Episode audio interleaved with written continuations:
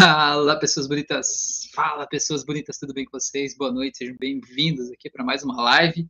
Então, a gente está aqui ao vivo mais uma vez aqui no Instagram, no YouTube, ao mesmo tempo que a gente falar de autoconhecimento, falar de vários assuntos aí que a gente fala todos os dias, né? Nas nossas lives aqui. Então, seja bem-vindo, seja bem-vinda.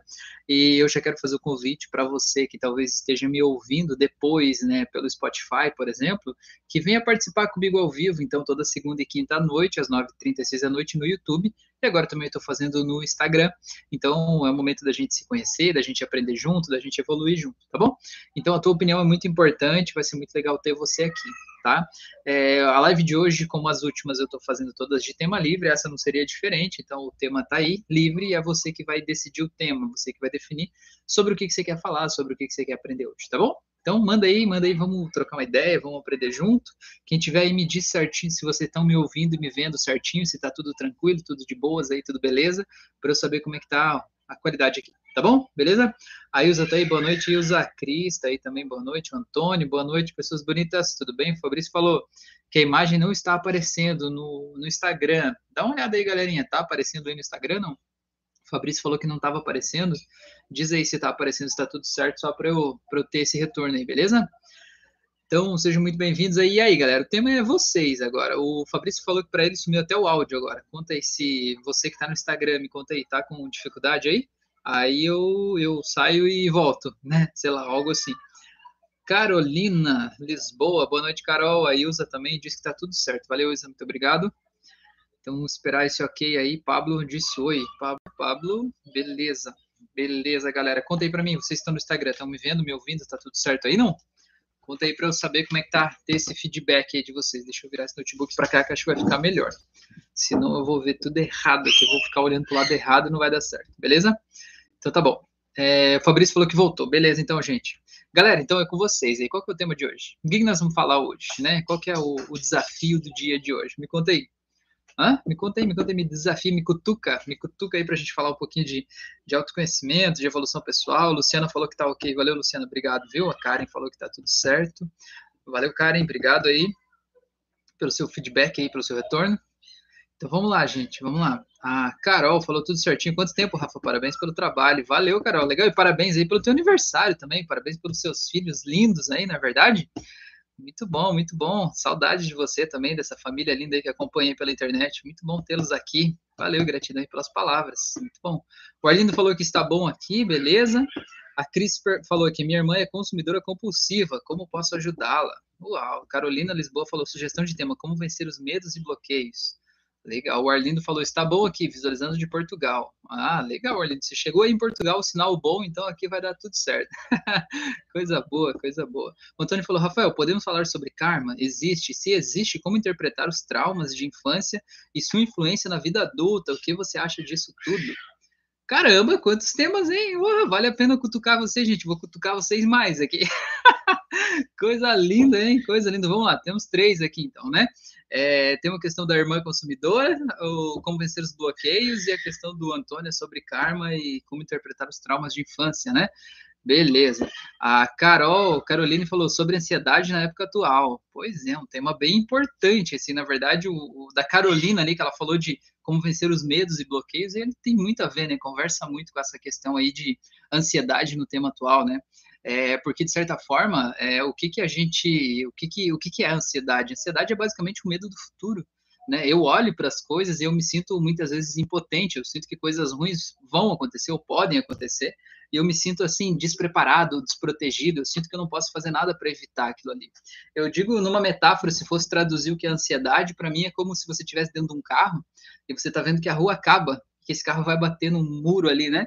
E você parece que não tem nada que você possa fazer para evitar essa colisão. E às vezes o estado de ansiedade é isso. A gente vai levando a vida e a gente vai sentindo aquele aperto no peito, aquele mal-estar, aquela sensação de que parece que não tem nada que eu possa fazer. Só que esse é um estado interno, não é a verdade necessariamente. A gente pode mudar esse estado, beleza? Então, esse é o nosso grande desafio de hoje. A Karen falou que gostaria de aprender mais sobre os nossos antepassados. Interessante, hein, cara? E tem bastante a ver um pouco aí com, com a questão do Antônio ali, né? Sobre traumas, enfim, né? Então tá, então vamos começar do começo. A primeira questão aqui, quem falou foi a Cris, né? A minha irmã é consumidora compulsiva, como posso ajudá-la? Então vamos lá. Cris, o primeiro passo é você entender se ela quer ajuda. Esse é o passo mais difícil de todo terapeuta, é saber se a pessoa quer ajuda, né? Porque afinal de contas a gente não pode forçar alguém a ser ajudado, né?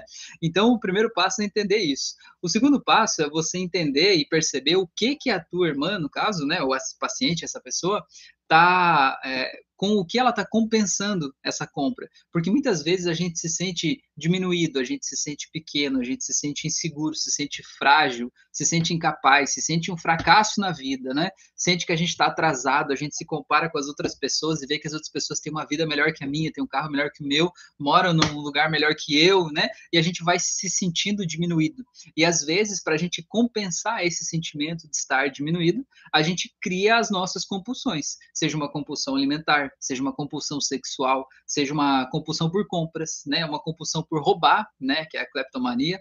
Enfim, a gente acaba desenvolvendo compulsões para ter pequenos prazeres, de certa forma, como se isso fosse compensar aquele, aquele aquele mal-estar que a gente está vivendo ali na vida, né? Então, o primeiro lance, né, o primeiro passo é esse, entender, e aí, o que, que você está querendo compensar com essa compra, né? O que, que talvez você está deixando de fazer na tua vida os presentes que você está se deixando de dar, e presentes eu não digo presentes compra necessariamente, mas presentes como você tirar um tempo para você, como, sei lá, se fazer uma viagem no momento que você queria, que seja você tirar 10 minutos por dia para você ir lá tomar um banho, fazer uma meditação, sabe? Principalmente quem tem filhos pequenos em casa sabe o que é a importância de tirar um tempo para você. E às vezes a gente não consegue esse tempo. A gente vive naquela correria, naquela loucura, e até quando a gente sai disso, né? Tenta achar um tempo para a gente, a gente se sente culpado por estar tá lá. Parece que a gente não é bons pais, de certa forma, por estar tá querendo, né, ser egoísta em tirar um tempo para a gente. Não é nada disso. Só que essas coisas que a gente não faz, elas acabam cobrando preço, né? Elas acabam cobrando uma conta da gente, né? E essa conta a gente paga por meio de, outras coisas, né? Por meio das nossas compulsões, vícios. É como se, de alguma forma, assim, a minha vida é tão ruim, tão difícil, tão pesado, eu não tenho tempo para mim, que eu preciso pelo menos isso aqui, sabe? Isso aqui me dá prazer, isso aqui me dá alegria. Né? Com isso aqui eu me sinto bem, seja então uma compra, seja um vício, seja um, um, um vício até em comida, por exemplo, né? Então isso é um passo muito importante da gente olhar. É, e aí quando a gente entende o que, que é que ela está descontando lá naquela compra, a gente pode ressignificar o jeito dela olhar para aquele aspecto da vida, porque esse não é o único jeito de olhar para esse aspecto da vida, né? Esse é um jeito que ela está olhando, mas que você pode ressignificar essa coisa aí. E quando você ressignifica essa coisa, não vai ter esse mal-estar todo para ser descontado lá naquela compulsão. Então vai ficar mais fácil, no caso, de controlar aquilo. O segundo passo é fazer essa pessoa entender que, de certa forma, é, o que ela está buscando não é aquele produto que ela compra, mas na verdade ela está buscando a satisfação de um desejo pessoal que ela está representando por aquele produto. Então, fazer ela ter a clareza de que o que ela quer é um tipo de tranquilidade, um tipo de paz, um tipo de felicidade, né? E não necessariamente aquele produto, que aquele produto não vai necessariamente trazer a alegria que ela está buscando. Ela sabe que ela está tapando o sol com a peneira, né? Tá se tapeando ali de certa forma, assim, né?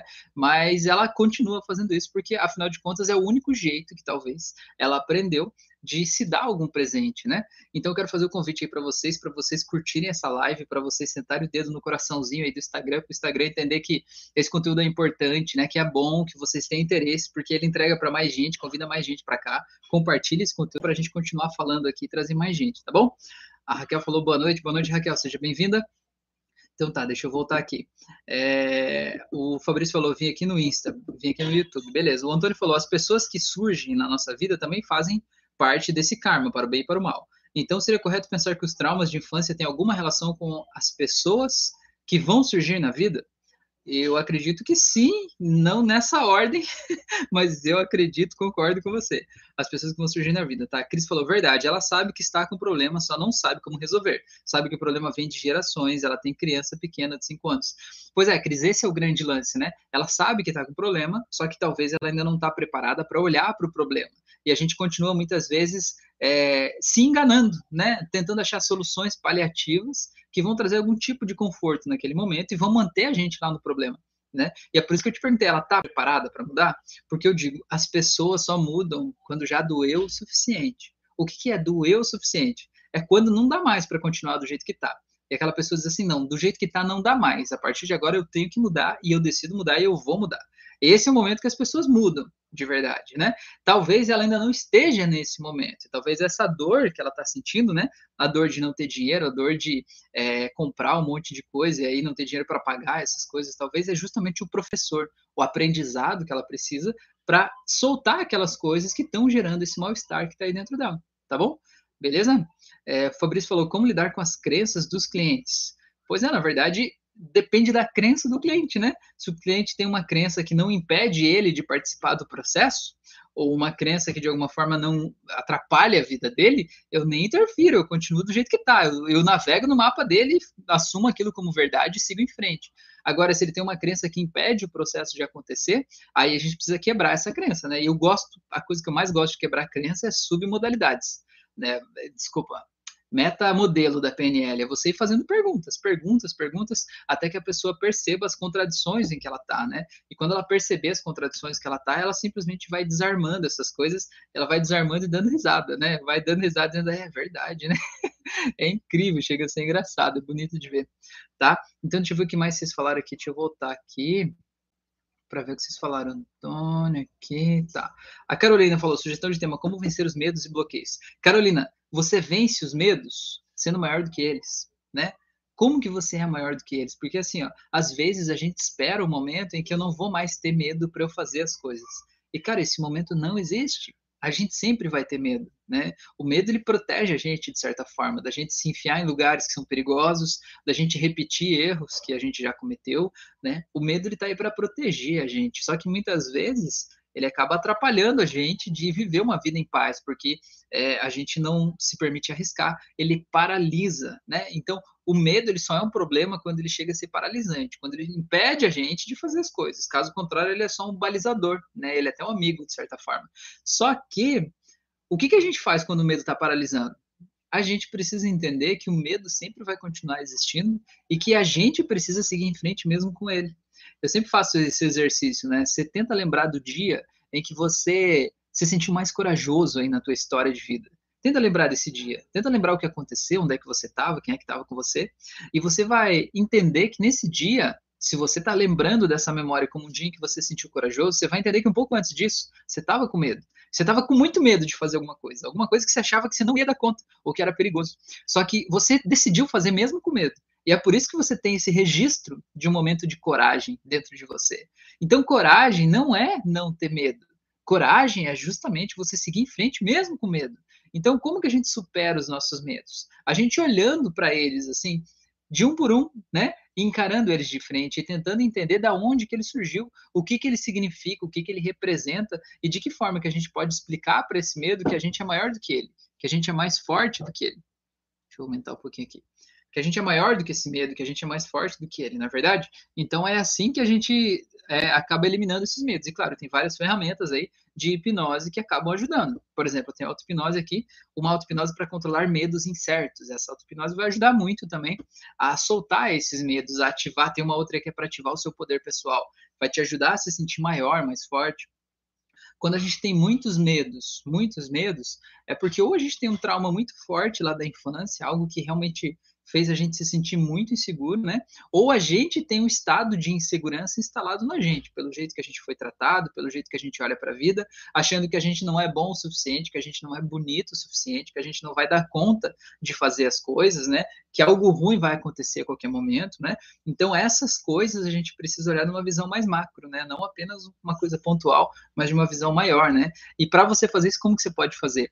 Você pode, por exemplo, imaginar na tua frente uma tela mental e nessa tela aí você vê todas as suas grandes realizações da vida. Tenta lembrar aí todas as coisas que você fez, que você teve orgulho de si mesmo por você ter feito isso, ter realizado isso. E olhando para essas coisas todas aí, você vai entender que essa tela vai te trazer uma força incrível porque, afinal de contas, você é um ser humano incrível, você já superou, superou tantas barreiras, você já fez tantas coisas tão loucas, você já teve realizações tão maravilhosas, que isso, seja lá o que for que você está com medo, é uma coisa tão pequena, diante de tudo que você já fez, diante de todas as suas potencialidades.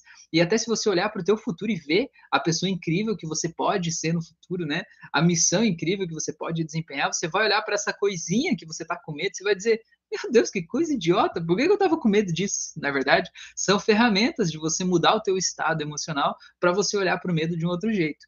E a partir do momento que você, num estado emocional positivo, forte, cheio de recursos, a gente olha para alguma coisa que nos causava medo, aquela coisa já não causa mais tanto medo, né? A gente vai ressignificando, dessensibilizando, e a partir desse momento aquela coisa nunca mais vai causar o mesmo medo que ela causava antes, tá bom? Então vamos lá.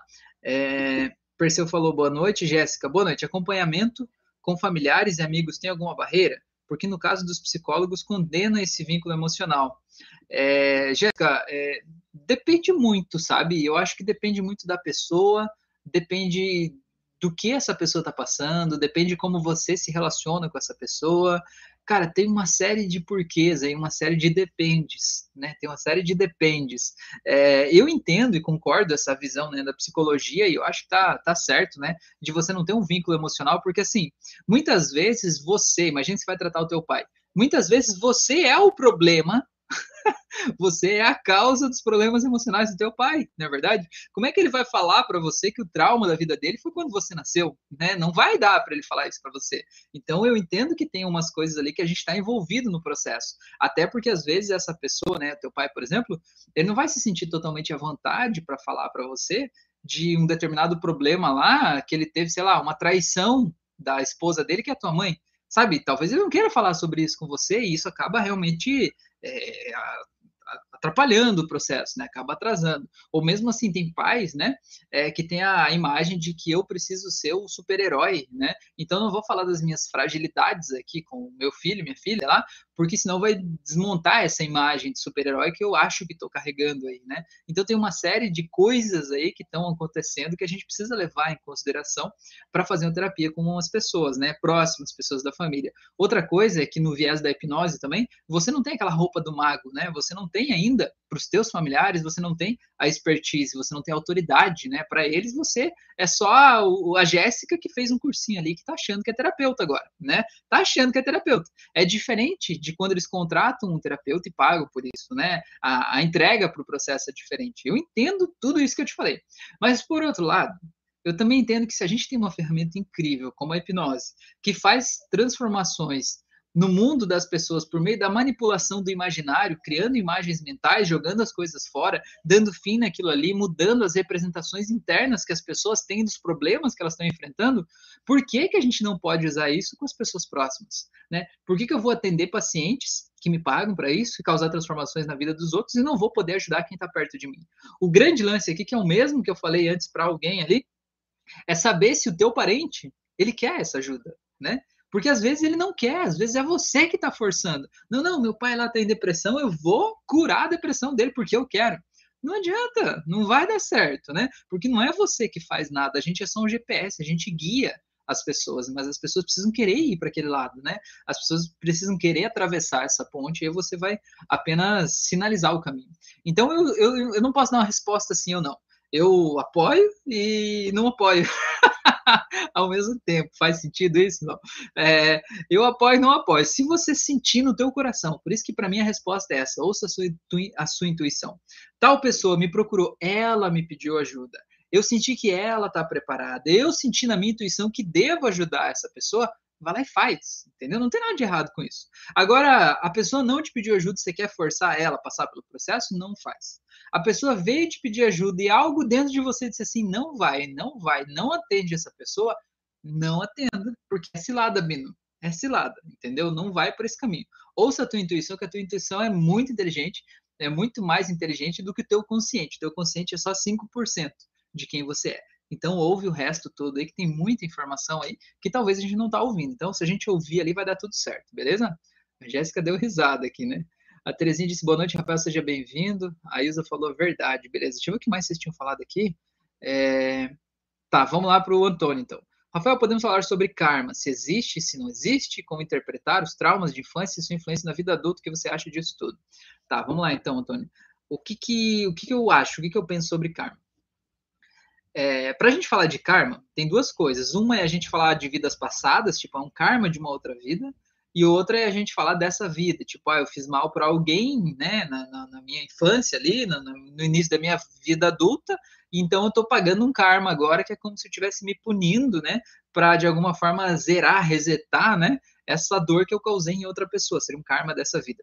Tá? Então esses dois lados. O que, que eu acredito nisso, né? Eu não acredito necessariamente que existe assim, porque tem um. Quando a gente fala em karma, parece que tem um peso nisso. E tem muita gente que acredita que o karma é algo que você tem que pagar, né? Tipo, eu vou comer o pão que o diabo amassou, né? Eu matei outras pessoas na outra vida, então é por isso que agora eu vou sofrer. Eu fui um rei muito tirano na outra vida, então é por isso que agora eu tenho que ser pobre a vida inteira e não posso ganhar dinheiro, né? Porque isso aí é o meu karma, eu tenho que sofrer disso. Cara, eu não acredito nisso. Eu acredito que existem coisas que de alguma forma acontecem na nossa vida, que são, sabe, nosso calcanhar de Aquiles, sabe? São aquela coisa que fica se repetindo, aquele ciclo que fica se repetindo na nossa vida, aquele ponto que dói. Tipo, você tem um relacionamento abusivo, aí você termina o relacionamento, encontra outra pessoa, como que a pessoa é?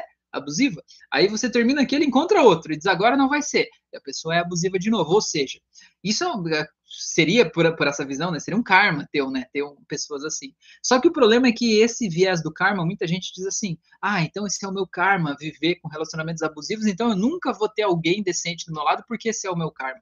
Não, não é por aí né? Eu acho que aquele é o ponto que você está ali para aprender, certo? Esse é o ponto que dói, beleza, dói, então é porque é para você aprender. E vai doer até que você escolha aprender. Quando você escolher aprender do tipo assim, ó, é, eu tive um relacionamento abusivo, tá? Por exemplo. Então você olha para esse relacionamento, tem duas formas de você encarar. A primeira é, pobrezinha de mim, sou vítima, coitadinha, né? As coisas não dão certo para mim, as pessoas são terríveis, eu sou vítima do mundo, as pessoas vêm aqui, me entreguei, me doei, a pessoa foi abusiva comigo. É um direito teu, né, se colocar nessa posição e ver desse jeito, né? É um direito teu. Inclusive tem até uma lei, né, várias leis aí para proteger em relação a isso. E eu não estou dizendo que a gente não deve acionar a justiça, né, fazer denúncia, enfim, né, procurar os nossos direitos, inclusive pedir separação muitas vezes, né, que é tem um termo para isso quando a pessoa não pode entrar em casa, assim, judicialmente tem um nome para isso. É, enfim, é, não estou dizendo isso, mas existe o segundo jeito, e o segundo jeito é o que, que eu fiz que contribuiu para esse problema. E, cara, a gente tem que ser adulto para fazer isso. A gente tem que ser maduro pra caramba, para a gente conseguir olhar para isso e dizer o que, que eu fiz que permitiu que a outra pessoa fosse abusiva comigo. O que, que eu estou fazendo que está gerando, é, sei lá, escassez na minha vida, pobreza, sei lá. O que, que eu estou fazendo que está contribuindo com o problema? Porque para isso a gente precisa ser adulto. Enquanto a gente tenta colocar a culpa no outro, a gente nunca assume a responsabilidade. Enquanto a gente não assume a responsabilidade, a gente não pode mudar né? Afinal de contas, eu não posso mudar um problema que não existe, né? Se é o outro que está errado, é o outro que tem que mudar. Só que se aquele problema está se repetindo na tua vida, é um ponto que você tem que aprender. E quando você aprender isso, o que que essas experiências estão te ensinando, eu garanto para você que para de doer. Para de doer. Só dói enquanto a gente não aprendeu. Só dói enquanto a gente continua apegado aquele nosso jeito de olhar para as coisas. Quando a gente solta aquele apego e se permite ver de um outro jeito, se permite tirar o aprendizado daquela experiência, para de doer. É incrível, mas para de doer, sério, não estou brincando. Para de doer. É como se a gente virasse aquela chave, sabe? E aquele ponto está ultrapassado, dali, dali para frente não dói mais, né? Naquele aspecto não dói mais. Então eu vejo karma desse jeito. Existe uma coisa que dói mais em mim do que em outras pessoas, uma situação que está se repetindo na minha vida. Ótimo, então beleza, é o que eu preciso aprender. Não é o que eu estou aqui para sofrer ou para pagar algo que eu fiz numa outra vida, né? Ou ser punido, penalizado uma vida inteira de sofrimento, miséria, abandono, solidão e rejeição para pagar os meus pecados. Não, não é isso. Não, pelo contrário, né? Você está aqui para viver uma vida extraordinária, né? Então, se tem uma coisa que está se repetindo aí, é porque é a coisa que é para você olhar. É coisa que é para você ver o que está rolando aí, o que está acontecendo e qual é a tua responsabilidade no meio disso. Então, o, o, a outra pergunta ali que o, o, Como é que é o nome? Meu Deus, fugiu daqui. O Antônio falou, né? A questão das pessoas que vão surgir na nossa vida se tem algo a ver com trauma, é, tem algo a ver com karma, né? Então, assim, ó, é, por exemplo, nesse exemplo que eu dei, né? Você tem um relacionamento abusivo que fica se repetindo. O que, que, vai acontecer? Se esse é o ponto que você ainda não aprendeu, esse é o ponto de saber se dar valor, saber exigir respeito da outra pessoa, saber se colocar em primeiro lugar, né? Saber superar a tua carência, né? E de alguma forma exigir respeito da pessoa. Se esse é o ponto que você tem que aprender, né? Que a gente pode chamar de karma, né? Se esse é o ponto que você tem que aprender agora, é, de alguma forma você vai encontrar pessoas na tua vida que vão esfregar isso na tua cara até que você aprenda. Então, de alguma forma, você vai atrair pessoas assim que vão fazer você é, se sentir desse jeito, né? Vão te jogar isso na cara até que você decida aprender, né? É mais ou menos desse jeito que funciona. Então as pessoas vêm de acordo com o nosso karma lá, será? Vêm, elas vêm de acordo com isso. E quando a gente de alguma forma muda esse, esse aspecto da nossa vida, a gente permite que novas pessoas cheguem na nossa vida, pessoas que pensam diferente, pessoas que já superaram esse aspecto, né? Pessoas que talvez vão ter outros problemas, porque sabe, tipo jogo de videogame, a gente está enfrentando uma dificuldade para passar de fase, né? Tá difícil aquela fase ali. Só que a gente está tentando passar. Aí quando a gente passa de fase, o que que acontece? Tudo fica feliz e tranquilo? Não fica. Tem uma outra fase, os desafios são maiores. Não é? O chefão é mais perigoso, né? A gente tem mais dificuldades ali para aprender. Só que é, é assim que funciona a vida, né? Mais ou menos desse jeito, tá bom? Beleza? Então deixa eu ver aqui. É, o Ian falou: Boa noite. Você tem playlist de hipnose para se livrar dos vícios? Uma sua me ajudou muito. Passei alguns meses sem fumar maconha, mas esse mês de agosto fumei todo dia. Estou voltando a ficar limpo. Que bom, meu amigo. Olha só que legal. Você passou vários meses, né? Fora do vício. Então, é isso que é legal você olhar e entender que alguma coisa aconteceu no mês de agosto que fez você se sentir mal. E esse mal-estar que se instalou em você no mês de agosto, seja lá o que for que aconteceu na tua vida, te fez voltar para o antigo vício, porque afinal de contas, o vício é um jeito da gente descarregar um mal-estar que está dentro da gente sabe? Como se fosse um riozinho que está descendo o morro. Quando a gente fecha esse riozinho, né? E ele não consegue descer o morro, ele vai represando, ele vai enchendo a represa. E quando essa represa vai enchendo, duas coisas podem acontecer. Ou você abriu uma comportinha dessa represa, seja por meio de um vício, de uma compulsão, alguma coisa desse tipo, ou você não enche, não, não abre nada e a empresa, a represa vai subindo até que chega aqui em cima, que ela de repente transborda. E o que, que é essa represa transbordar? A represa transborda naqueles momentos que parece que a vida está toda errada, sabe? Você não se reconhece mais, às vezes as pessoas têm pensamento suicida, parece que está tudo errado, né? É, de repente você olha assim e diz assim, meu Deus, o que, que eu fiz da minha vida? Está tudo errado. Ou tem uma crise de raiva, briga com as pessoas, agride os familiares, isso aí é a represa transbordando loucamente. Então, na questão de vício, que você precisa entender é que você precisa ver o que está represando aí, o que está impedindo essa, essa água de fluir. Alguma coisa está represando aí. E essa coisa pode ser removida, né? Como se fosse uma barragem que tem no rio, a gente pode remover isso e deixar esse rio fluir na, com naturalidade.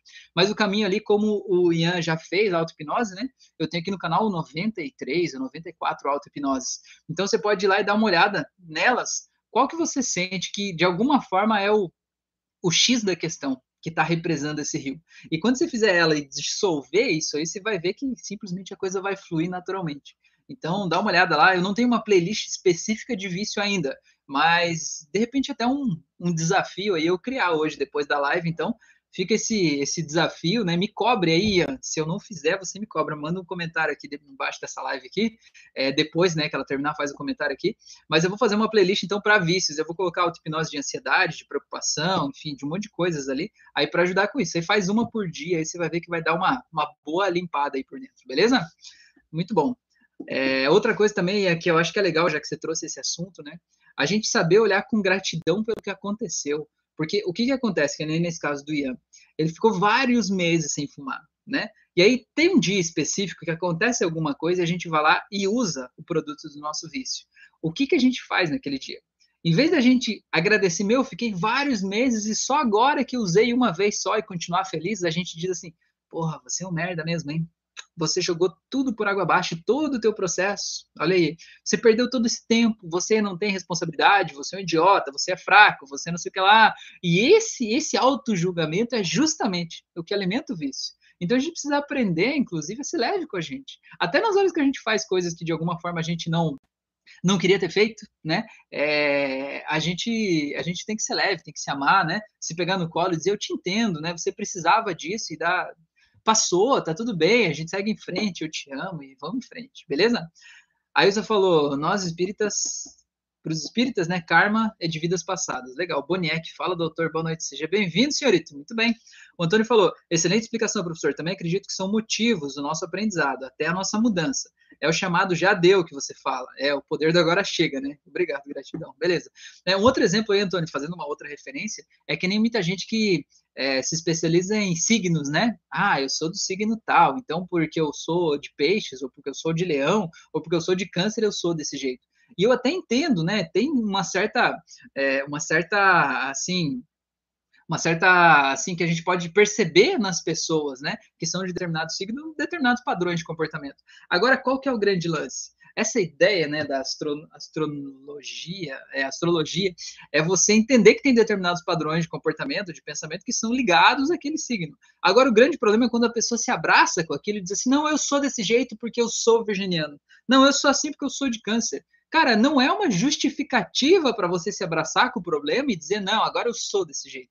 Não, se aquele lá é o grande desafio de uma pessoa daquele signo, é justamente você nasceu naquele signo, porque é para você resolver essa treta aí, é para você aprender a lidar com isso, né? Então não é para você se abraçar com o problema e dizer, ah, isso aqui me explica, então eu sou desse jeito, né?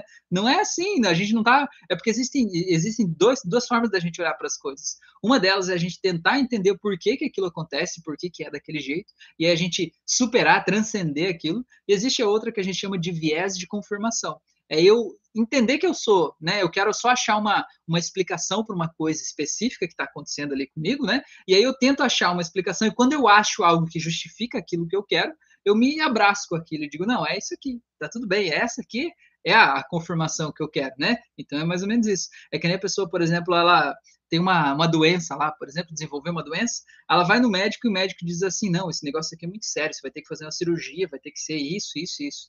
Aí ela pega e vai no outro médico, não, eu quero uma segunda opinião.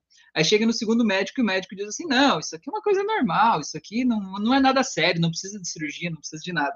O que, que acontece? Depende de como essa pessoa olha para o mundo, ela vai escolher o médico A ou o médico B. Se ela for uma pessoa muito preocupada e tal, ela vai ter o viés da confirmação da doença e ela vai entender que aquilo é sério, que ela precisa fazer aquela cirurgia agora que é urgente. Agora, se ela não for esse tipo de pessoa, ela vai escolher o outro médico, ela vai simplesmente anular, né, ocultar a informação do primeiro médico e vai entender que aquilo não é só uma coisa leve. O médico já me falou que isso aqui não é sério, né? Isso é o viés da confirmação, é eu procurar uma pessoa ou alguém que de alguma forma vai confirmar o meu ponto de vista para reformar, para reforçar, né, aquilo que eu quero. Beleza? Então vamos lá. A Márcia falou: perfeito, Rafael. Ter autorresponsabilidade sobre a nossa vida nos dá autonomia para mudar absolutamente tudo que não está de acordo com o que a gente quer. É a única porta, né? Autoconhecimento e autorresponsabilidade. Eu sempre digo, se você põe a culpa no outro, né? A culpa dos problemas da tua vida é do outro. Se o outro não mudar, você vai passar uma vida de dor e sofrimento, de desilusão, sei lá, né? É, de pobreza, não sei qual é a tua dor, né? Mas o grande lance é esse, né? Ninguém tem o poder sobre a tua vida. A gente precisa ver o que, que a gente está fazendo que está contribuindo com o problema. Porque quando a gente muda o que a gente está fazendo, o jeito que a gente reage ao que as pessoas fazem com a gente, né? É, as pessoas mudam, mas as pessoas não mudam porque eu quero que ela mude. Ela muda porque eu mudei o jeito que eu ajo com ela. E quando eu mudo o jeito que eu ajo com ela, ela simplesmente muda. Vamos dar um exemplo de uma pessoa que é muito chantagista, né? Aquela pessoa que faz chantagem emocional. Vocês devem conhecer alguém assim, mestre na arte da chantagem emocional, né? Aquele mestre que faz você se sentir um lixo por querer alguma coisa diferente do que ele queria, né? Por não satisfazer os desejos dessa pessoa. É, o que que acontece? Essa pessoa ela é uma chantagista emocionalmente porque isso funciona certo? Imagina que você mora com essa pessoa, ela está sempre te fazendo se sentir mal, se sentir inadequado, sentir que você de alguma forma não merece, que você está errado. Só que ela só continua fazendo isso porque isso funciona, porque está dando resultado, porque ela está conseguindo coisas boas com isso. Você está ficando bravo e está fazendo o que ela queria que você fizesse por estar tá bravo, né? Agora, quando você muda isso e você de alguma forma simplesmente não entra na chantagem, né? E não fica com raiva disso, você simplesmente segue a tua vida, aquela pessoa simplesmente para de fazer isso porque ela sente que não funciona, né? Não funciona mais. A gente só faz o que funciona. Então, enquanto a gente tenta mudar o outro, ah, minha mãe precisa parar de fazer isso, o meu pai, a minha irmã, meu marido tem que parar de fazer isso, a minha esposa, né? Você vai ficar escravo dessa pessoa, né? Você precisa assumir a tua responsabilidade. O que, que você está fazendo que está contribuindo com esse comportamento? Beleza? Então, vamos lá. É... Deixa eu ver. A Carol falou O Poder da Autoresponsabilidade. Um livro pequeno, mas muito bom. Verdade, Carol. Um livro muito bom mesmo. Fica aí a dica, a sugestão. A Karen falou: recomendo fazer uma por dia. Beleza. Felipe falou: Rafael, parabéns pelo trabalho. Ultimamente tenho tido sentimentos de medo de tudo terminar antes de eu poder aproveitar como eu gostaria. Acho que isso tem a ver com ansiedade. Tem tudo a ver com ansiedade. Tudo a ver com ansiedade. Ansiedade é a palavra. Faz auto-hipnose lá para ansiedade, auto-hipnose para controlar a preocupação e faz várias auto-hipnoses, né? Uma por dia, você vai ver que vai desamarrar várias coisas. Mas isso é basicamente, né? Traduzindo, é, porque assim, a ansiedade, ela não é uma coisa, ela é um estado interno. Concorda comigo? Ansiedade, eu estou num estado ansioso. Não é você que é ansioso. você está num estado ansioso. Isso faz toda a diferença. Porque quando a gente se abraça com uma coisa e diz eu sou assim, parece que você não pode se liberar daquilo, né? Você é aquilo lá, você se identifica, você, aquela coisa vira uma coisa só. Então você tem que entender que você está ansioso. E quando a gente está em um estado emocional específico, todos os nossos pensamentos, eles vêm de acordo com esse estado entendeu? A neurociência prova isso, que cada vez que a gente recupera uma memória lá do passado, ou que a gente pensa sobre o futuro, a gente sempre edita essa memória, esse pensamento, de acordo com a emoção que eu estou sentindo no momento. Então, se eu estou ansioso, né, com a sensação de que algo pode dar errado, né, que as coisas podem acabar, que eu posso me sentir mal, tudo que eu pensar naquele momento, eu vou ver com esse viés. Meu Deus, pode ser que, que sei lá, o namoro termine, pode ser que eu seja mandado embora do emprego, pode ser que expulsem do meu apartamento, né? Não sei, pode ser que as pessoas próximas morram. Acaba gerando um estado interno. A gente olha para todas essas coisas e fica assim, quando a gente vê, a gente está tenso, né? Não consegue dormir e tal, né? Ansioso. Mas isso tudo é um estado. E como um estado, você precisa entender que isso aí é uma coisa que você criou, né? A partir do jeito que você olha para a vida, você criou esse estado da ansiedade. Já aproveitando falando, né, do tema que a Carol trouxe antes, né, a respeito da ansiedade nesse período aí, que tem tudo a ver com isso. É, o jeito que a gente pensa cria esse estado. Aí eu me identifico com o estado e o estado faz eu ver todas as outras coisas desse mesmo jeito. Imagina que, por exemplo, imagina que a ansiedade, se fosse, fosse dar uma cor para ela, seria vermelha, certo? Então eu comecei a pensar em uma coisa que me deixa preocupado, né? Ah, meus filhos ficarem doentes, eu me separar do meu marido, eu ficar doente, eu pegar Covid, as pessoas que eu amo pegarem Covid, sei lá. Esse pensamento vai deixando você todo vermelho, certo? Porque você está preocupado com isso. Quanto mais tempo você passa pensando nisso, mais vermelho você fica, concorda? Fazendo essa metáfora da cor. Quanto mais vermelho você tá, cada imagem nova que você abre, cada pensamento novo que você abre, você pinta ele de vermelho, entendeu? E você olha para aquilo com o viés do estado que você está sentindo agora. Então, o que, que você precisa entender? Você precisa soltar esse estado de dentro de você, né? E como é que você solta esse estado? Simplesmente se conectando a um outro estado, entendendo que a ansiedade não é quem você é, mas é um lugar onde você entrou e é um lugar que você pode sair, né? Você não vive dentro da ansiedade. Por exemplo, tem momentos do dia que mesmo que você seja uma pessoa diagnosticada com TAG, né, que é o transtorno de ansiedade generalizada, alguns momentos do dia você não está ansioso, né? Você até pode dizer eu estou ansioso o dia todo, não. Tem momentos que você não está. Talvez quando você está tomando banho, talvez quando você está dormindo, né? Quando você está dormindo, você não está ansioso. Você pode até estar tá ansioso antes de dormir, mas enquanto você dorme, você não está. Então é uma coisa que você entende que a ansiedade é um lugar que se entra e sai. Então você precisa se conectar a um estado mais positivo a um estado de felicidade, de abundância, de tranquilidade? Como é que você faz para se conectar a um estado mais positivo? Você pode se lembrar de uma vez em que você esteve num estado totalmente positivo. Por exemplo, quando nasceu o seu primeiro filho, ou quando você foi na praia num dia ensolarado, ou numa lembrança de infância com seus pais, você brincando, né? Algo assim que te faça sentir bem. Ou de uma grande conquista sua, quando você passou no vestibular, entrou na faculdade, quando você mudou de país, quando você mudou de emprego, quando você casou, ou quando você separou, né? Não sei qual é o seu momento de conquista e de glória, mas lembra desse momento e faz esse exercício agora. Imagina você mergulhando nesse momento. E como se estivesse acontecendo agora, de novo, nesse exato momento. Tenta sentir isso aí acontecendo. Onde é que você está? O que, que você está vendo aí? Que cheiro que esse lugar tem? Que gosto que tem na tua boca de estar tá aí? E tenta pensar e perceber principalmente como que você está se sentindo e por que que você se sentir assim te faz tão bem. Por que, que te traz tanto prazer essa memória? De todas as memórias que você tem na tua vida, por que, que você escolheu essa? Perceba o que, que tem de tão mágico, especial nessa cena. E agora que você está se sentindo assim, bem, tranquilo, você pode perceber que o teu corpo físico, e nesse momento atual, já está mais relaxado. A tua respiração já deve ter mudado. Você talvez tenha até se arrumado na cadeira, né? Por quê? Porque o nosso corpo não sabe diferenciar o que eu estou pensando do que eu estou vivendo realmente. Então, tudo que você pensa com intensidade, com os teus cinco sentidos envolvidos, ele entende como real e ele se sente de acordo. Então, nesse exemplo, se você fez esse exemplo agora, você vai ver que você se sentiu bem, se sentiu relaxado, deu até um alívio, talvez você tenha até suspirado. Agora, se você pensa em algo ruim que pode acontecer, sei lá, você ficando doente, as pessoas que você ama morrendo, sei lá, como que você vai se sentir? Você vai se fechando imediatamente de novo, porque você está se emocionando com essas imagens aí. Não é? Só que essas imagens não são verdade, são só imagens, são só pensamentos, e você pode manipular esses pensamentos. E a hipnose é uma ferramenta muito legal de manipular esses pensamentos, para que você esteja pensando coisas boas, porque enquanto você pensa coisas boas, você se sente bem. E quando você se sente bem, você consegue pensar mais coisas boas, entende? Então é mais ou menos isso, que nem o estado de depressão, por exemplo. Uma pessoa que está em depressão, né, que está conectada ao estado de depressão, veja bem que eu nunca disse uma pessoa que tem depressão, porque é uma pessoa que está naquele estado, né? É, uma pessoa que está em depressão, ela não tem uma vida mais triste do que as outras pessoas. Ela não tem uma vida mais solitária do que as outras pessoas. Não tem uma vida mais cinza. Ela apenas vê mais tristeza na vida do que as outras pessoas veem. Por quê? Porque em algum momento ela sentiu uma tristeza muito grande, muito forte, por causa de algo que aconteceu. Seja um luto de uma pessoa próxima, seja uma perda de, de, emprego, de relacionamento, uma doença, né? Algo que essa pessoa não se recuperou.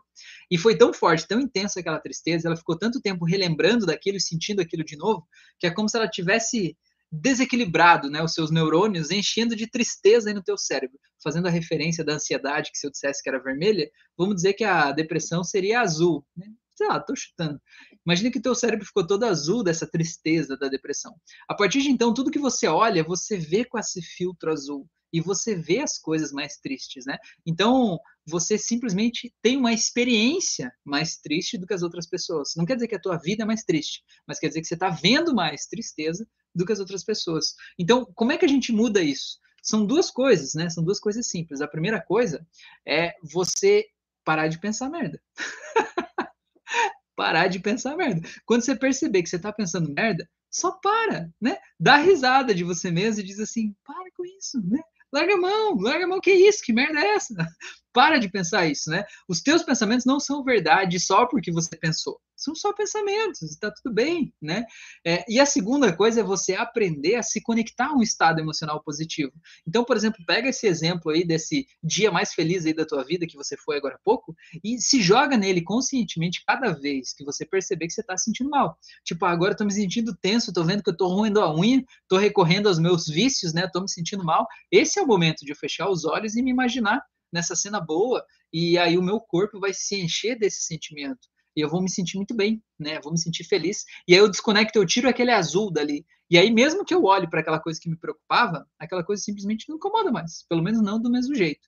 Então, são duas coisas simples, rápidas, né? Que você pode fazer sozinho. E é muito legal de você mesmo fazer e ter o poder de fazer isso, né? Nas suas mãos. Beleza? Então, vamos lá. O Ian falou, beleza, valeu demais. Verei sim, um por dia e darei feedback. Beleza. O Antônio falou, Rafael, assisti Freud no Netflix, como você recomendou, sensacional. Você pode falar um pouco mais sobre as sombras e sobre trauma original e trauma recorrente?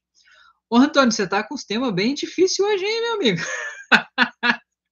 Ô, louco, meu, coisa boa, hein? Isso é bom, isso é bom, muito bom. É, tá, vamos lá então. Freud é uma série aí, né, do Netflix que conta um pouco a história aí do, do Sigmund Freud, né, que foi esse grande pai da, psicanálise, né? O criador da psicanálise, né? É, então vamos lá. É, o que que o que que ele falou, né? Sobre trauma ativante e trauma recorrente? É assim, ó.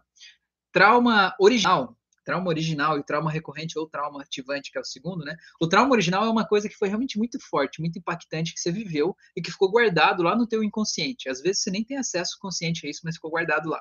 E o trauma ativante ou recorrente é alguma outra coisa de menor intensidade que aconteceu na tua vida, mas que trouxe a dor lá do passado de forma muito presente e essa dor ficou grudada em você e não saiu mais, né? Como um chicletinho. Então vamos dar um exemplo. É, eu atendi uma pessoa uma vez, por exemplo, que ela tinha medo de dirigir. Ela tinha carteira de motorista, mas cada vez que ela sentava para dirigir, ela se sentia insegura né? Sentia que não tinha o domínio do carro, sentia que algo ruim podia acontecer, como se outra pessoa fosse bater nela ou ela fosse atropelar alguém. Era um sentimento irracional, porque essa pessoa sabia dirigir, né? Mas ela se sentia mal. O que, que aconteceu? Durante a nossa conversa, essa pessoa me explicou que algum tempo atrás, cerca de dois anos antes, né, quando esse trauma aí começou a ficar mais insustentável na vida dela, ela tinha se envolvido em um acidente de carro. Não foi nada muito sério, mas foi um acidente né? Então, o que, que aconteceu? Aquele acidente de carro foi um trauma, certo? Eu deduzi, né, no meu entendimento, no meu raciocínio clínico, que aquele acidente de carro foi o trauma original, porque afinal de contas, antes disso, essa pessoa dirigia, fez autoescola, passou na prova, dirigia, fazia de tudo, né? E depois daquilo ela parou de dirigir, beleza? O que, que a gente faz? Na regressão de hipnose, a gente tem uma ferramenta que a gente chama que é a regressão à causa, né? É, e aí o que que, o que que a gente faz? A gente coloca a pessoa no estado de transe, diz para a pessoa se concentrar no problema dela, no caso dessa pessoa medo de dirigir, e dizer, olha, eu vou contar de 3 até 0, e no zero você vai voltar e você vai ver na tua frente a primeira vez em que você sentiu esse sentimento, né, que acabou gerando um trauma aí dentro de você e que está te impedindo de dirigir com tranquilidade. O que, que essa pessoa abençoada trouxe na regressão? Ela foi para um trauma em que ela estava no útero da mãe. E ela estava no útero da mãe e essa mãe estava contando para o namorado da época que estava grávida. E o namorado meio que disse assim: é, isso não é problema meu, né? Meio que tirou o corpo fora. Então pensa como essa mãe se sentiu. Era uma mãe adolescente naquele momento, grávida, e o namorado tirou o corpo fora. Ela se sentiu abandonada, se sentiu insegura, se sentiu rejeitada, sentiu que algo ruim podia acontecer a qualquer momento, ela não tinha segurança do que ela estava vivendo naquele momento. E o bebezinho, fofinho, né, que estava lá dentro, acabou registrando esse trauma dentro dele, como se fosse dele, como se ela é que estivesse sendo abandonada, e esse aí foi o trauma original. Então, esse é um exemplo, né, uma aplicação prática disso que o Antônio está falando. Um trauma original é um trauma que ele mexe no teu mais íntimo, né, numa coisa assim bem visceral, uma coisa bem humana, como uma, uma pessoa, né, que se sentiu traída a esse ponto, né, de achar que ia ter que, né, de alguma forma, é, criar essa criança sozinha, enfim, passar todos aqueles pensamentos, né, que a gente tem pensando sobre todas as coisas ruins que podem acontecer nesse momento, né, pensando sobre assumir essa responsabilidade toda sozinho, certo? E esse é um trauma que ele mexe com o nosso íntimo, com a nossa humanidade. Aquela questão de se envolver num acidente de carro, mas que não foi um acidente grave, ninguém se machucou, nem estragou o carro, só foi uma coisinha leve, não é um trauma assim tão forte. Mas ele foi o trauma ativante ou recorrente. Ele foi o trauma que trouxe o trauma original para a vida dessa pessoa. E a partir de então, esse trauma original ficou presente. Obviamente, essa pessoa, essa paciente, ela não tinha acesso consciente ao trauma que ela viveu no útero da mãe, né? Porque a gente não lembra conscientemente do que a gente viveu no útero da nossa mãe, né? Se você lembra, né? Beleza, mas eu não me lembro. Né? eu posso ter ouvido histórias, mas eu não me lembro, né? A gente não tem a nossa memória, né? A nossa consciência não está preparada para isso ainda, né? É, então a gente não lembra. E aí o que, que acontece? A gente vai lá e acessa o trauma original, desativa o trauma original e desativa o gatilho desse trauma recorrente ou trauma ativante para soltar aquele, aquele aspecto ali, né? Então é mais ou menos isso. Então, só para pegar esse exemplo, você consegue imaginar como essa pessoa, quando ela sentava para dirigir, ela se sentia insegura num nível intracelular até, né? Nas suas entranhas, porque é como se ela sentisse que é como se ela sentisse do mesmo jeito que a mãe sentiu quando estava grávida, né, na adolescência, e aquela história toda que eu já contei para vocês. Então é mais ou menos essa a diferença, tá? O que mais o Antônio falou ali é falar sobre as sombras, tá? Antônio, sombra é uma coisa que está em mim, mas que eu não aceito. É uma coisa que está em mim, mas eu não quero, tá? Vou dar um exemplo para vocês todo mundo é invejoso. Todo mundo tem inveja do coleguinho. Aí você vai dizer assim: não, menos eu. Não, Rafael, eu não. Você não me conhece. Você não sabe como eu sou. Eu não tenho isso. Eu já transcendi o ego, né? sou um ser espiritualizado, né? Sou um mestre ascensionado, né? Cada um tem a sua, sua história. Mas assim, cara, enquanto você é humano e você está vivendo no corpo aí, né? É, você, todo mundo tem isso, né? A gente olha para o que outra pessoa tem, e é, é claro que existem. É, momentos aí em que esse, esse me fugiu a palavra agora, meu Deus. ai, ai, ai. Todo mundo é invejoso. Existem momentos que a inveja ela acaba sendo patológica, né? Você deixa de viver a tua vida porque você fica com raiva do outro, pensando, nossa, eu mereço mais do que o outro, né? Ele não merece isso, eu mereço, eu tinha que ter essa coisa que ele tem. Aí é patológico, porque você não está olhando para a tua vida, você está olhando para a vida do outro. Mas é normal você olhar uma coisa que outra pessoa tem, admirar e pensar, nossa, como eu queria ter isso, né? Então, é uma inveja mais, mais, mais suave, né? Tem gente que brinca diz que a inveja é branca, mas ainda assim é. O grande lance é o seguinte: a gente muitas vezes não aceita que a gente tem isso dentro da gente, né? A gente não aceita. Ninguém quer ter inveja, ninguém quer ter ciúmes, por exemplo, né? Ninguém quer ser controlador, ninguém quer sentir raiva, né? Todo mundo quer ser o ser iluminado, né? O último biscoitinho do pacote. É, e o que que acontece? Isso que a gente não aceita dentro da gente acaba virando o que a gente chama de nossa sombra. O que, que é a nossa sombra? Então, a nossa sombra é tudo que está em mim que eu não aceito. Porque o que, que é, né? Se você for pensar assim, é, eu tenho uma frase do Jung que eu acho muito legal isso, né? Que você o, o, autoconhecimento, né, você atingir uma iluminação espiritual, digamos assim, não é você só ficar pensando coisas boas sobre o futuro, é você colocar luz nas tuas sombras. Ou seja, você pegar uma lanterna e iluminar aquelas coisas que você não quer ver, que estão guardadas aí nos porões da tua consciência, né? Aqueles ciúmes, aquela inveja, aquela raiva, né? Aquela, sei lá, aquele sentimento de rejeição que você não quer admitir que está em você. É você dar luz para essas coisas, né? Você reconhecer isso para que você possa mudar, para que você possa ter o tudo que você não reconhece que está aí em você acaba rodando no teu subconsciente, como se fosse um aplicativo rodando em segundo plano, e isso acaba assumindo o controle da tua vida. Então é muito melhor você dar luz para isso, para você ver essas coisas e poder controlar elas, do que se fazer de conta que não existe e ser controlado por elas, né? Então se você está dizendo assim, não, a minha vida é perfeita, eu sou um ser mágico, supremo, iluminado, né? É um direito teu fazer isso, mas uma coisa que é importante é você olhar para os teus resultados. Quais são os resultados que você tem na vida?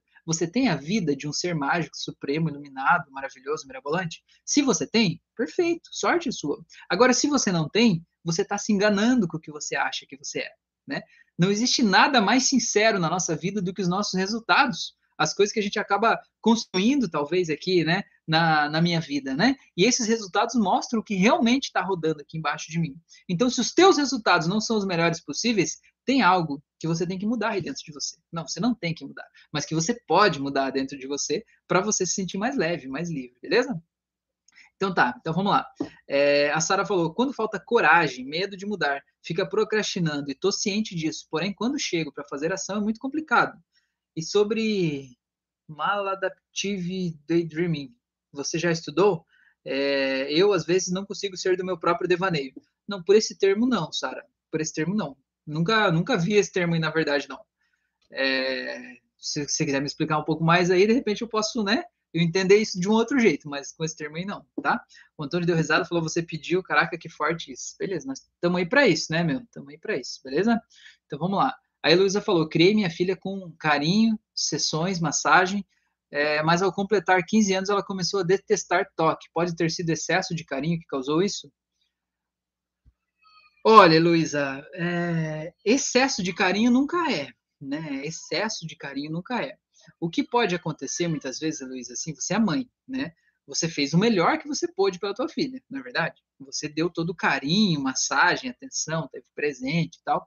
Só que às vezes esse excesso de carinho ele acaba justamente sendo uma espécie de sufocamento. E essa idade de 15 anos é a idade propícia para isso, né? Dos 13 até os 16 ali é a hora da gente se rebelar, mano se você lembra da tua adolescência, você vai lembrar que era o momento de testar os limites, é o momento de fazer as coisas erradas, é o momento de quebrar os padrões familiares, é o momento de se revoltar com os pais, né? É o momento de fazer, descobrir os limites do mundo pela nossa própria conta, né? É esse o momento. Então, talvez esse carinho, talvez não o carinho em si, mas talvez o jeito que você faz, ela sinta como se você estivesse tratando ela como um bebezinho, sabe? Assim, uma criancinha, alguém assim, muito fofinha, assim, entendeu? E talvez isso incomode ela, porque ela agora, com 15 anos, ela não quer mais ser vista assim. Isso talvez, de alguma forma, possa é, ferir um pouco o senso de identidade dela, né? Porque ela não quer mais ser a menininha da mamãe, Agora, com 15 anos, ela quer ser a menina que ela é, a mulher que ela está se tornando, né? A pessoa que ela tem sua própria individualidade. Outro lance também que é legal você ver é que assim existem três canais, né? Cada pessoa tem um canal principal, né? Um canal sensorial principal. Tem pessoa que é auditiva, tem pessoa que é sinestésica e tem pessoa que é visual, tá? Então, por exemplo, se você para demonstrar o teu amor para tua filha, você faz massagem, você faz carinho, você toca nela, você está presente, isso está me dizendo claramente que você é uma pessoa sinestésica, né? Que para você o importante é o que você sente, como você se sente. Uma pessoa sinestésica ela precisa de toque, ela precisa de cuidado, né? Não adianta você dizer para uma pessoa sinestésica que você ama ela. Você tem que ir lá e pegar ela no colo, fazer um cafuné, né? Você tem que é, fazer ela se sentir amada de verdade, né? Ela precisa disso. Uma pessoa que é visual, para ela se sentir amada, né? Não adianta você fazer carinho também, não adianta você dizer que ama. Você precisa mostrar isso por meio de coisas visuais, né? Presentes, é, jantares, né? Que a pessoa vai num lugar que ela vê coisas diferentes, roupas, né? É, são coisas que ela vê, tipo como se fosse uma demonstração visível daquele amor. Né? E uma pessoa que é auditiva, não adianta você levar ela num restaurante caro, não adianta você dar um presente caro para ela, não adianta você pegar ela no colo e fazer cafuné, se você não disser que você ama ela. Se você não disser para ela o quanto ela é importante, ela precisa ouvir, por mais que esteja implícito, por mais que esteja claro, ela precisa ouvir, ela precisa saber pelo ouvido dela o quanto ela é importante na tua vida. Então, esse pode ser um caso clássico de que você é sinestésico e talvez a tua filha não seja. Talvez a tua filha seja auditiva ou talvez ela seja visual é muito mais provável que ela seja auditiva se o toque começa a incomodar ela, né? Porque a pessoa auditiva geralmente é uma pessoa mais fechada, é uma pessoa mais racional, é uma pessoa que não quer muito aquela coisa de ficar abraçando, assim, ela fica meio que na dela ali, né? Então talvez seja só isso que está acontecendo, né? Não quer dizer que você agiu errado como mãe, não quer dizer que ela é uma filha ingrata, não quer dizer nada disso, não quer dizer que ela não te ama, quer dizer apenas que ela está se descobrindo e percebendo que talvez o canal sensorial principal dela é diferente do teu. Não tem nada de errado com isso, né? É só uma questão de se adaptar. E quando você entende qual é o canal sensorial dela, digamos que ela seja auditiva, você entende que você pode demonstrar todo o teu amor por ela de um outro jeito agora, falando para ela o quanto ela é importante, né? Sei lá, cantando para ela uma música, né? É, mexendo com o ritmo, com a velocidade das coisas perto dela, né? Para ela se sentir amada. Isso vai fazer toda a diferença, tá bom? Beleza? É, Jéssica falou, tem indicação de livro hoje, mestre? Deixa eu pensar hoje. Do que, que a gente está falando? A gente está falando de preocupação, de ansiedade. Agora a gente estava falando aqui dessa questão do, dos canais sensoriais aí. Bom, acho que sobre essa questão dos canais sensoriais pode ser esse aqui. Deixa eu ver onde é que ele está. Esse aqui, ó, introdução, a introdução definitiva PNL. Esse aqui é do Richard Bandler, que é um dos criadores da própria PNL. Né? Tem muitos livros sobre PNL aí, é, mas são escritos por pessoas que fizeram o curso, né, com essas pessoas, enfim, né, mas a PNL foi criada por dois caras, que esse aqui é um deles, o Richard Bandler, e o outro, né, o John Grinder, é, os dois foram criadores. Então, nesse livro aqui, você vai encontrar muito aí para você entender como o ser humano funciona, né, um mapa básico, né, uma introdução à PNL que vai falar sobre esses canais sensoriais principais, vai falar de várias coisas e vai te dar várias dicas aí para você aprender a entender outra pessoa e lidar com os outros, tá bom? Beleza? A Heloísa falou: faz todo sentido. Eu amo agarrar todo mundo e trato mesmo que nem neném. Vou mudar agora meu jeito. Muito obrigada, mestre, acalmou meu coração. Então, mas não quer dizer que você precise mudar. Quer dizer só que você precisa entender que você é assim. Então, se você é assim, Heloísa, talvez se você está num relacionamento com uma outra pessoa e essa outra pessoa não é assim sinestésica como você, talvez a pessoa é uma pessoa auditiva, é muito comum uma pessoa sinestésica achar que não é amada o suficiente, achar que ela não é boa o suficiente, achar que as pessoas não gostam dela. Por quê? Porque ela diz assim: não, a pessoa não demonstra o amor por mim. Aí você vai ver a pessoa, a pessoa auditiva, a pessoa diz assim: não, mas eu te digo todo dia que eu te amo. não tinha como demonstrar mais do que isso para você, né? Eu tô te dizendo que eu te amo, né? E é você que é sinestésica, não, não adianta dizer, né? Você tem que ver quem me pegar no colo, fazer um cafuné, né? A gente tem que conversar, andar de mão dada, olhar no olho, né? Precisa sentir aquele pele com pele, né? Então isso é só para a gente se entender, né? Entender como as coisas funcionam. Então é mais ou menos isso, tá bom? E se você, né, tem alguma pessoa na tua vida que de alguma forma você se sente carente, talvez por causa disso, porque o sinestésico é geralmente a pessoa que se sente carente. Porque ninguém no mundo entende o sinestésico do mesmo jeito. Né? Ninguém, ninguém no mundo vai dar tanto carinho e tanto contato para um sinestésico quanto um outro sinestésico. Só que é só um terço das pessoas do mundo que são sinestésicas, né? Então existe uma, uma probabilidade grande de você ter junto com você uma pessoa que não é né? Então, o sinestésico é o que se sente carente. Então, quando você, se você se sentir assim, é legal só você entender que não é nada com você. Não quer dizer que a pessoa não te ama, não quer dizer que você não é boa o suficiente, né? Não quer dizer que você não é amável, quer dizer só que a pessoa opera numa outra frequência, num outro canal, e tá tudo bem. Isso vai te ajudar a entender como agradar a outra pessoa e vai poder te ajudar a ensinar a outra pessoa a te agradar também, o que é muito importante. Jennifer, tá aí? Boa noite, dona moça. Muito bem, a Jennifer estava passeando, né? Passeando na praia, coisa linda, hein? Uma coisa que eu acho muito massa, assim. Uma coisa que alegra o meu coração mesmo, né? É ver, tipo, quando, sei lá, eu atendo pessoas, e as pessoas, sei lá, estão passando por determinados problemas lá, estão se sentindo meio presas, meio amarradas. Aí você vai lá e faz um processo terapêutico e de repente você vê a, a pessoa é, vivendo, né? A pessoa vivendo de novo, a pessoa passeando, viajando, se amando, se cuidando, né? Cara, não tem preço no mundo, né, que, que pague esse sentimento de gratidão e felicidade de sentir que a gente realmente faz a diferença, né? É muito bom. A Heloísa falou: meus, meus amigos me chamam de dramática, intensa, exagerado. Olha, então, você já sabe por quê, não é verdade? E já sabe qual é o canal dos teus amigos também. Beleza? Vamos lá. A Sara falou: definem como sonhar acordado por longos períodos, devaneios recorrentes, dificuldades em começar ou em concluir tarefas diárias porque prefere ficar devaneando. A Jéssica falou, Sara, já ouvi falar como paralisia do sono. Não, Jéssica, eu acho que é diferente da paralisia do sono, né? A paralisia do sono é assim: você está dormindo e aí você acorda. Mas quando você acorda, você sabe que você está ali no teu quarto, na tua cama, por exemplo, mas você não consegue mexer o braço, você não consegue falar, você consegue só mexer os olhos, talvez, e isso gera um desespero nas pessoas às vezes. Só que a paralisia do sono geralmente demora segundos, né? Um segundo, dois, dez segundos, né? E você, você sabe que você voltou do sonho, que você está ali, você tem consciência que você está no teu quarto, mas é como se o teu corpo não tivesse ligado ainda, né? Como se você ainda tivesse com ele meio paralisado.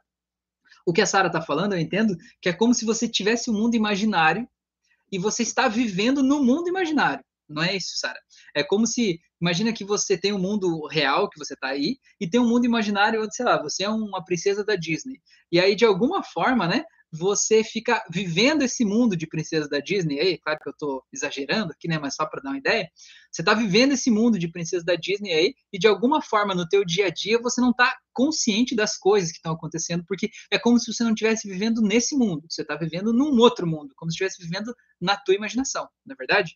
A Sara falou, às vezes nem consigo dormir porque prefiro sonhar acordada. Olha aí, ó, Sara, exatamente. A Sara falou isso, olha, é isso aí. Sara, o que que acontece nisso aí, né? O que que, digamos, o que tem atrás disso? O que que tem antes desse efeito acontecer? Acontece o seguinte, a pessoa viveu, com certeza, né? Você viveu, com certeza, um momento que foi muito traumático na tua vida. O momento que você queria não estar presente. O momento que você queria fugir dali. O que, que é esse momento traumático? Sei lá, os pais brigando, né? Os pais se batendo fisicamente, alguém ameaçando você de morte, né? Alguma coisa, assim, um abuso sexual, não sei. Alguma coisa que você não queria estar presente naquele momento. E aí, naquele momento, você aprendeu a se dissociar de você. E é como se estivesse num outro lugar, num outro lugar imaginário, né? Como se deixasse teu corpo lá e fosse fazer outra coisa. E o que que acontece? Você percebeu que nesse outro lugar era mais agradável, mais gostoso, sei lá, você podia fugir do problema estando nesse lugar. O que, que acontece? A gente começa a elaborar mais esse lugar. A gente pensa, nossa, que legal, é só eu vir para cá, então tá mais fácil. A gente começa a deixar esse lugar mais requintado, né? Como se fosse um lugar de sonhos. Só que é muito legal. Por um lado, é muito legal porque quando a gente vive uma vida ruim, uma vida difícil, uma vida de privação, né? Uma vida que causa dor na gente, a gente tem para onde fugir, né? Quando eu quero sair daqui, eu tenho para onde fugir. Então, você, por exemplo, né? Não precisa de um álcool, de uma droga, né? De uma compulsão. A tua compulsão é fugir para o teu mundo imaginário. Cada um tem a sua, né? Você vai lá para o mundo imaginário, se sente bem lá e beleza. Resolve pontualmente naquele problema. O grande lance, né, a grande treta disso aí é o seguinte: você acaba naturalmente achando que o mundo imaginário estão todas as coisas boas e no mundo que você chama de real estão todas as coisas ruins. Porque tudo que acontece na tua vida quando é bom é como se você tirasse aqui do mundo real e levasse lá para o mundo imaginário. E tudo que é ruim você deixa aqui certo? Agora, o que, que é a consequência de médio para longo prazo disso? Quando você olha e vê assim, nesse mundo real aqui, tá tudo ruim, e no mundo imaginário, tá tudo bem, eu sou a princesa da Disney lá, é tudo feliz, colorido, alegre, existe uma tendência natural de médio para longo prazo das pessoas terem pensamentos suicidas, do tipo assim, eu quero sair desse corpo, porque esse corpo me aprisiona, porque essa vida é uma prisão, porque essa vida só tem dor, desgraça e sofrimento, e lá no meu mundo imaginário está tudo bem, né? Só que o que, que acontece? Isso não é real, na verdade, né? A, a questão é que você é que, de alguma forma, tornou isso binário, né? Você que separou as coisas, né? Botou o bom lá e o ruim aqui. Mas não existe essa separação. Não existe uma vida que é só ruim ou só boa. Existem as coisas que a vida não é bipolar, né? A vida é, é cheia de coisas, que nem, por exemplo, entre o preto e o branco tem aí 50 tons de cinza, na é verdade. Entre o preto e o branco tem vários tons de cinza. E você pode é, navegar entre esses tons. Então, o que a gente precisa entender que ter esse mundo imaginário é ótimo, não tem nada de errado, né? Tá tudo bem. Só que a gente precisa ter o cuidado de não deixar esse mundo imaginário ele impedir a gente de ver com clareza o mundo que eu tenho aqui, entendendo que se eu escolher separar coisas boas de coisas ruins, eu posso tornar um mundo imaginário chamar ele de bom, mas eu não posso dizer que o mundo real é o ruim. Eu não posso fazer isso. Eu tenho que dizer então que tem um mundo imaginário bom e tem um mundo imaginário ruim e existe um mundo real que é outra coisa né? Porque senão eu deixo as coisas ruins aqui e eu quero fugir desse real. Né? Se você olhar, tem uma coisa muito boa aqui, uma coisa ruim aqui, quem que vai querer ficar na coisa ruim? Ninguém quer, né? Todo mundo quer o lado bom. Só que é uma grande mentira que a gente contou para a gente mesmo de que as coisas boas estão lá nesse mundo imaginário, a gente precisa trazer isso de lá de volta, né? E a gente precisa de alguma forma se associar com a gente de novo, né? E isso às vezes requer muita coragem da nossa parte, né? De olhar para as coisas que estão doendo, olhar para as coisas da nossa vida que talvez é, não estão do jeito que a gente gostaria que tivesse. E outro, outra consequência disso é que quando a gente se dissocia, a gente foge do problema que a gente está vivendo, né? A gente vai para esse mundo imaginário, a gente não está aqui para resolver o problema atual. E quando a gente não está aqui, não está presente para resolver o problema atual, a gente não tem a autorresponsabilidade que a Carol falou e que a Márcia falou, né? A gente não tem a nossa autorresponsabilidade para ver qual é a nossa parte, o que, que eu estou fazendo para contribuir com esse problema aqui, né? E aí eu não ajo e não melhoro o problema e o problema só aumenta né? E aí eu espero que algo de fora aconteça para resolver a minha vida e não vai acontecer nada de fora. É a gente que precisa agir, né? A gente precisa botar a carinha linda ali, né? E fazer as coisas acontecerem, tá bom? Então me conta aí se isso faz sentido, Sara, se alguma coisa disso que eu falei faz sentido, beleza? Então vamos lá. É, Felinto falou: tem uma prova no dia 17 do 10. É, sinto que é possível dar certo, mas as incertezas fazem com que eu pare e fique pensando. Com isso, o tempo passa e deixo de lado o que é para ser feito e fico me cobrando. Felinto, tem uma auto-hipnose aqui no canal que é justamente para provas e concursos. Não sei se você já fez. Se você não fez, faça. Tá? Tem uma outra, uma outra auto-hipnose aqui que é para foco e concentração. Se você não fez, faça. Tá? Porque assim, ó, a nossa preocupação sobre, é, sobre o que pode dar certo, o que pode dar errado, a nossa preocupação a respeito disso é o que justamente tira a nossa energia de fazer o que eu posso fazer agora, né? É, vamos dar um exemplo. Você tem que estudar para a prova, certo? Se você pensa e fica pensando na tua mente, na tua mente tem uma imagem, um filme passando aí, de que você vai reprovar, que não importa o quanto você estude, você não vai conseguir. Se você já se vê dando desculpa, vê as pessoas da tua família olhando para você com aquela cara de sabia que não ia dar certo, você é burrinho, não dá certo para você e tal, né? É, se você ficar vendo isso, como que você acha que você vai se sentir? Você vai se sentir um merda. Qual energia você acha que você vai ter para estudar? Nenhuma, né? Você vai se auto-sabotar no processo. Agora, esse pensamento aí é verdade? Só porque você pensou ele? Não é verdade, ele é só um pensamento que você teve, né? Do mesmo jeito que ele veio, ele pode ir embora, né? É só não interagir com ele e trocar ele por um pensamento melhor. Então, qual é o pensamento melhor? Você passando na prova, você comemorando, você se sentindo feliz, vitorioso, você contando para as pessoas que você passou, você vendo qual é o benefício que você vai ter depois que você passar nessa prova. E aí você vai ver que você vai se sentir completamente feliz. Você vai se sentir muito bem, você vai se sentir vitorioso, realizado. E quando você se sente feliz e vitorioso, o que, que você faz? Você tem energia para estudar. Porque estudar é o que você pode fazer agora, né? Então você precisa controlar o teu pensamento. Que quando você controla o teu pensamento, você controla o jeito que você se sente. E quando você controla o jeito que você se sente, você muda o que você está fazendo.